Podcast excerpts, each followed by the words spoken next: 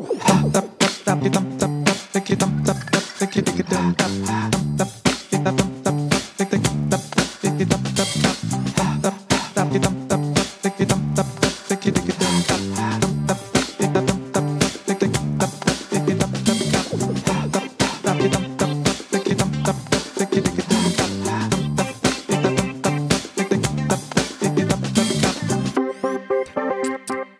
Ne t'a probablement pas échappé, le management du siècle dernier était basé sur la toute-puissance de la hiérarchie, avec des organisations en entreprise reposant sur des structures proches de celles de l'armée. Il y avait les grands chefs, les chefs, les sous-chefs, les sous-sous-chefs, les petits chefs, les presque chefs et puis les autres. Le Graal pour tous, monter les étages, devenir le N plus 1, celui qui était au-dessus de la mêlée, celui qui côtoie les grands chefs à plumes, celui qui déjeune aux messes des officiers. Pour y arriver et gagner ses galons, toutes les manœuvres étaient bonnes. En général, il fallait faire plaisir à son chef, faire preuve de bons et loyaux services et espérer qu'avec le temps, la récompense tant attendue serait donnée. Ce galon, Certains le voyaient comme une médaille fièrement gagnée, une médaille incontestable et aussi le sésame assurant une autorité bien méritée. Un DRH ne savait pas comment garder un collaborateur méritant et hop, on le nommait manager. Et si certains ont réussi à prendre ce nouveau rôle avec brio, nombreux se sont retrouvés fort dépourvus face à ces nouvelles responsabilités, confondant parfois autoritarisme et autorité. J'ai décidé, tu exécutes, point barre, c'est moi le chef, nom de Dieu. Et là, catastrophe pour le nouveau manager et catastrophe pour les équipes désemparées face à cette nouvelle donne de gens pas préparés, peu formés à, ce talent que, que, constitue le management.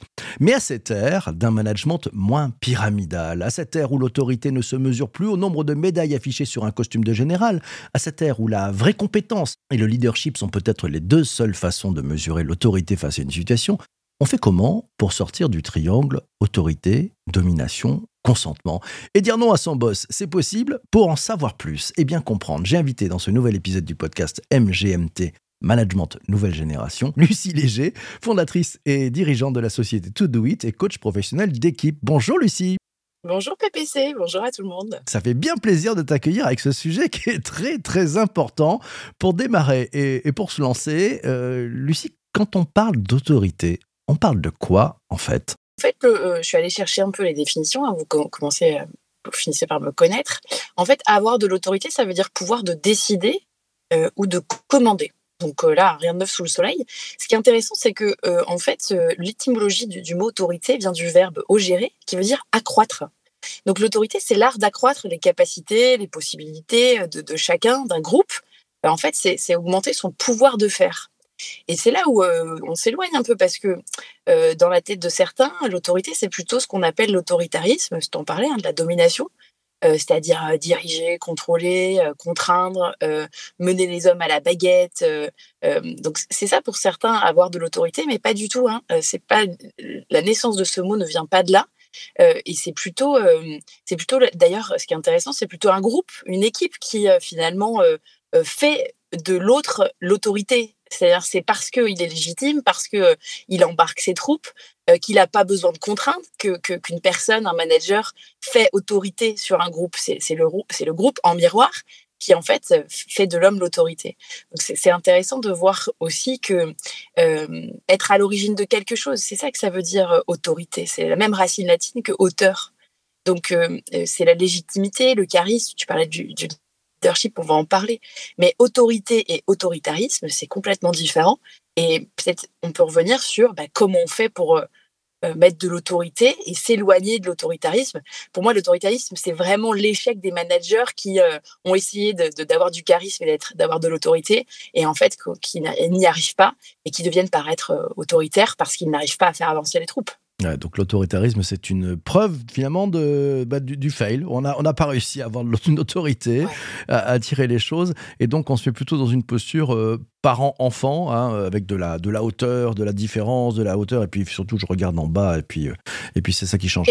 En, quoi ce sujet Parce que euh, ce sujet a pas mal buzzé. Il y, a, beaucoup de monde qui est présent en ce moment même. Hein. en quoi ce sujet fait écho, selon toi, aujourd'hui au monde de l'entreprise? Mais parce que, et c'est vrai que c'est hyper intéressant, il y a des sujets comme ça, ça mord et il se passe quelque chose. Je, crois que c'est un sujet de société en général et d'entreprise en particulier. parce que je le vois moi dans les, dans les accompagnements, il y a beaucoup de managers qui finissent par faire du surcontrôle euh, presque d'activer la peur de leurs équipes parce qu'ils n'y arrivent pas.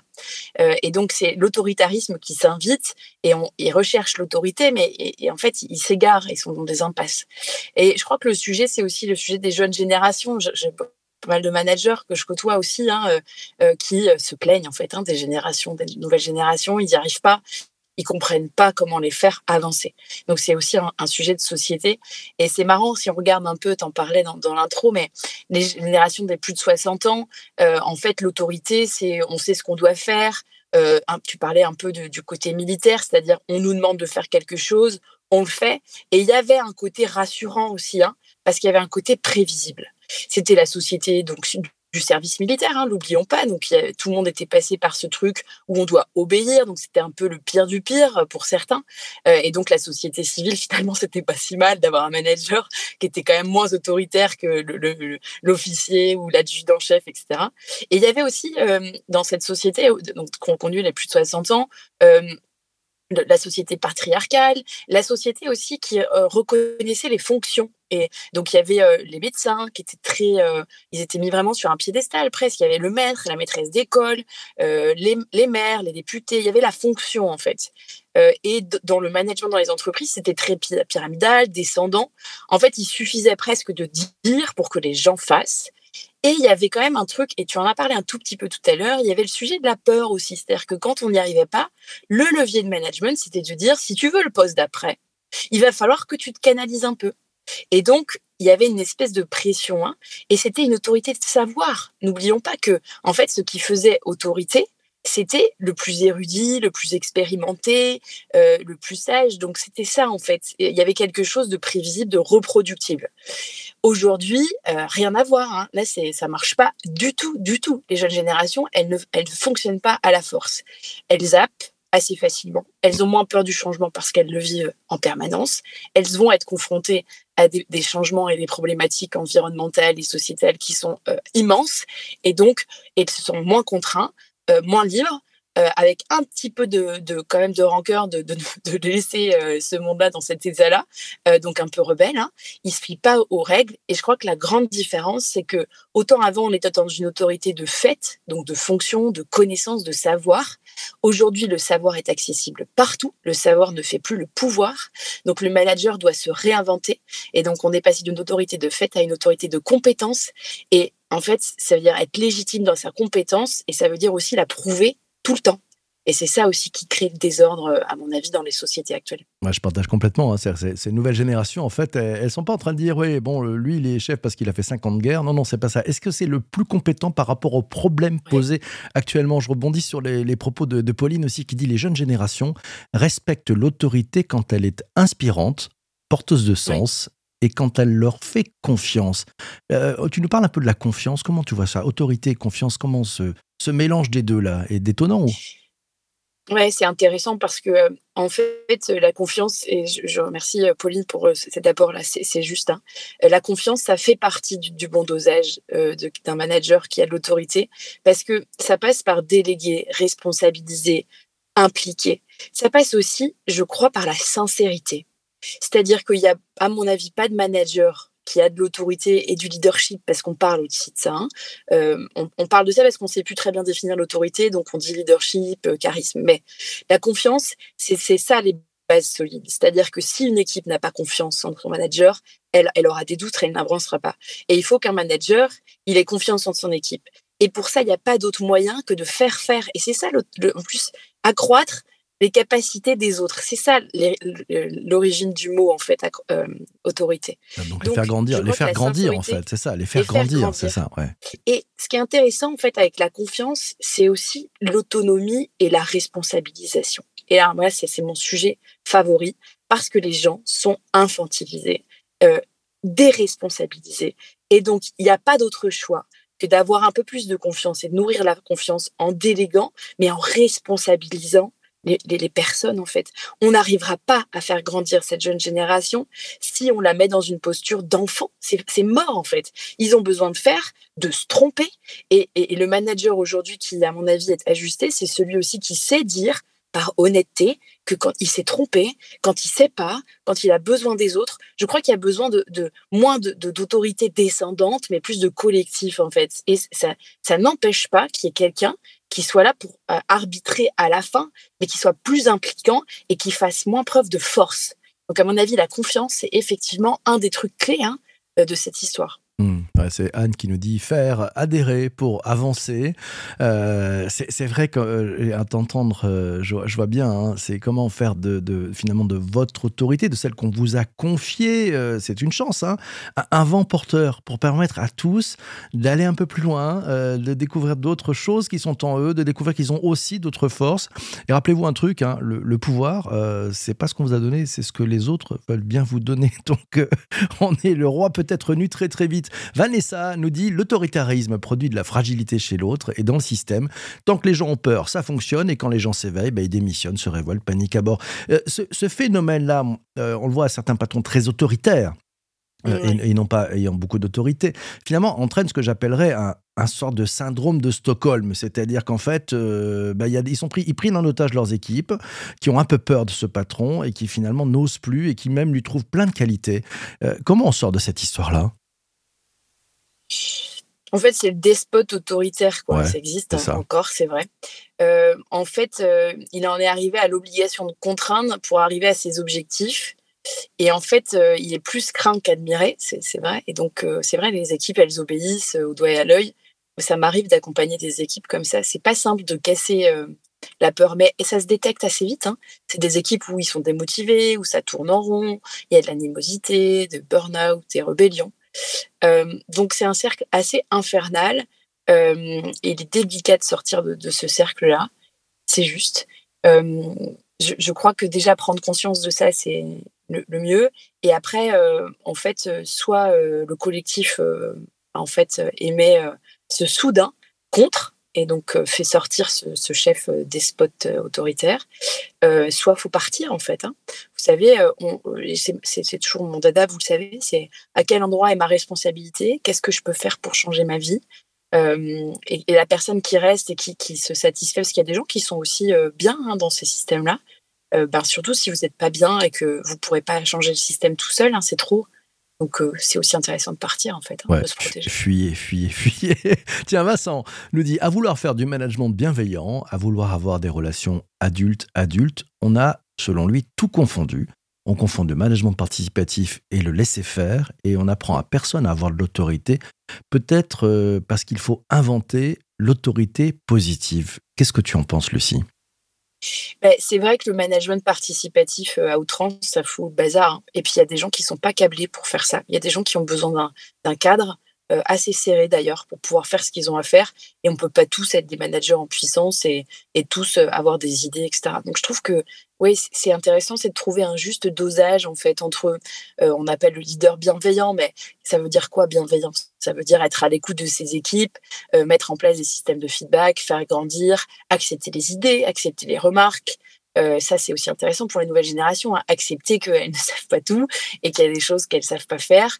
Et donc, nourrir ces systèmes-là et à la fois le manager libéré, on en a parlé aussi, mais euh, ça c'est pareil, ça c'était un peu un effet de mode. On, en parle un peu, mais on en parle beaucoup moins qu'on en a parlé, parce que effectivement, euh, à vouloir trop faire du participatif, plus personne prend de décision.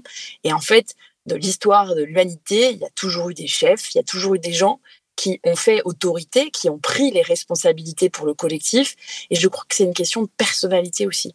Il y a des gens qui ont ça en eux, euh, ou qui peuvent le développer, cette capacité à prendre les risques, à assumer les risques et les erreurs aussi, d'emmener le groupe et de pouvoir porter ça. il y a des personnes pour qui c'est pas du tout possible parce que c'est pas leur couleur, c'est pas leur, leur, manière de faire. Et donc, je crois que c'est un juste équilibre entre et c'est pas une question de, vous voyez, en fait, le monde, on le dessine comme assez binaire, j'y ai cru moi aussi à un moment donné, mais le monde n'est pas binaire, il est il y a plein de nuances. Il y a des projets qui peut-être nécessitent plus de participatif, plus de collectif. Et peut-être qu'il y a des décisions dans des moments décisifs qui, nécessitent qu'il y ait un, chef, en fait, qui est naturellement bon pour ça, c'est-à-dire qui a les compétences pour avoir la vision, la, la responsabilité, la capacité à prendre sur ses épaules aussi.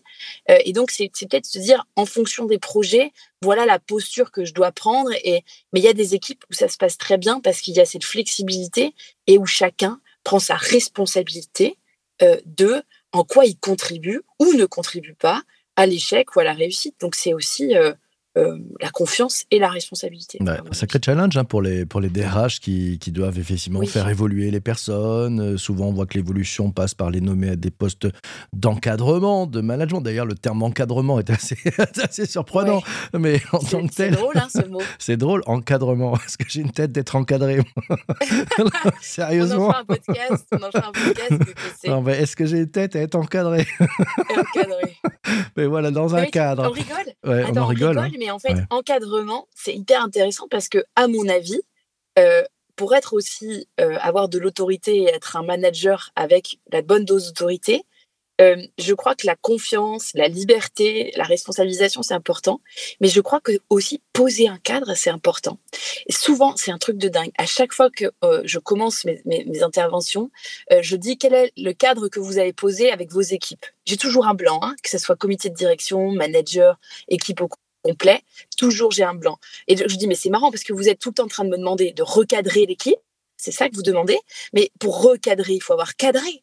Quel est le cadre que vous avez posé dans vos équipes? C'est quoi les règles de vie? Et en fait, c'est vachement intéressant parce que ça ne s'oppose pas à la liberté et l'autonomie. C'est à l'intérieur d'un cadre qui est dessiné et qui peut être complètement dépassé par un collectif, réinventé, réimaginé, mais cadrer une mission, cadrer les règles du jeu pour pouvoir réguler, c'est fondamental. Et, c'est pour moi un ingrédient hyper important de l'autorité. Sans cadre, c'est le bordel en fait. On ne te raconte pas d'histoire. Donc l'encadrement, ça vient un peu de là en fait cette idée mais c'est pas à jeter non plus c'est comme l'autorité ce n'est pas du tout à jeter il en faut c'est une question de, se rééquilibrer par rapport aux personnes qui font les entreprises aujourd'hui c'est-à-dire à la fois des gens qui ont plus de 50 ans et des jeunes générations qui ne marchent pas du tout à la même chose que les autres. Alors, tu as, posé une question euh, quand on était dans la régie tout à l'heure. Tu dis, j'aimerais bien savoir, euh, par rapport aux participants qui sont avec nous en direct en ce moment sur LinkedIn et sur Twitch, euh, qu'est-ce qui répondrait à cette question-là? Et s'il n'y avait plus d'autorité, il se passerait quoi? J'ai des premiers éléments de réponse et je vais te faire réagir là-dessus. Vanessa dit bah, l'autorité n'est pas un problème. Le dysfonctionnement, c'est l'abus et le défaut de leadership. Ça, c'est sa mmh. réponse. Euh, Charles, de son côté, dit bah, il y, aurait plus de prise de décision. Il faut toujours quelqu'un qui tranche entre les avis. Comment tu réagis à ça? Euh, alors à Charles, je suis hyper d'accord. En fait, il faut décider à un moment donné. On ne peut pas avoir euh, pas de patron dans nos sociétés. Enfin, pour moi, c'est, j'y crois pas trop. C'est-à-dire que ça peut exister à certains endroits, et c'est les entreprises libérées, ça peut fonctionner. Mais ça, je ne crois pas en tout cas que ça peut être le modèle parce que il y a des personnes qui ont des, qui ont, ce que je disais tout à l'heure, qui ont la vision, qui veulent prendre des risques, qui sont capables de les assumer, qui emmènent, à qui ça fait pas peur et qui sont capables de trancher et d'arbitrer. C'est-à-dire en fait euh, euh, choisir, décider, c'est notre quotidien. On passe notre vie à décider en fait et à choisir, à arbitrer à prendre cette option plutôt qu'une autre. Donc, euh, donc, je suis hyper d'accord. Je pense que ça ne marcherait pas. Il, nous en faut. Et, ça revient à, au commentaire d'avant sur euh, le leadership. Euh, je crois que c'est ça le sujet, c'est-à-dire, et il y a des ingrédients pour augmenter son leadership. Je ne crois pas trop que ça soit que inné, c'est-à-dire, il y a des gens qui sont. J'ai eu le cas, moi, il n'y a pas très très longtemps, dans un groupe, j'avais j'avais confronté un peu une équipe avec son manager, et le manager, il n'était pas au bon endroit. Hein, mais en fait, personne lui disait qu'il n'était pas au bon endroit. Vous voyez, donc tout le monde se tait. Il y avait aussi un peu de peur là-dedans.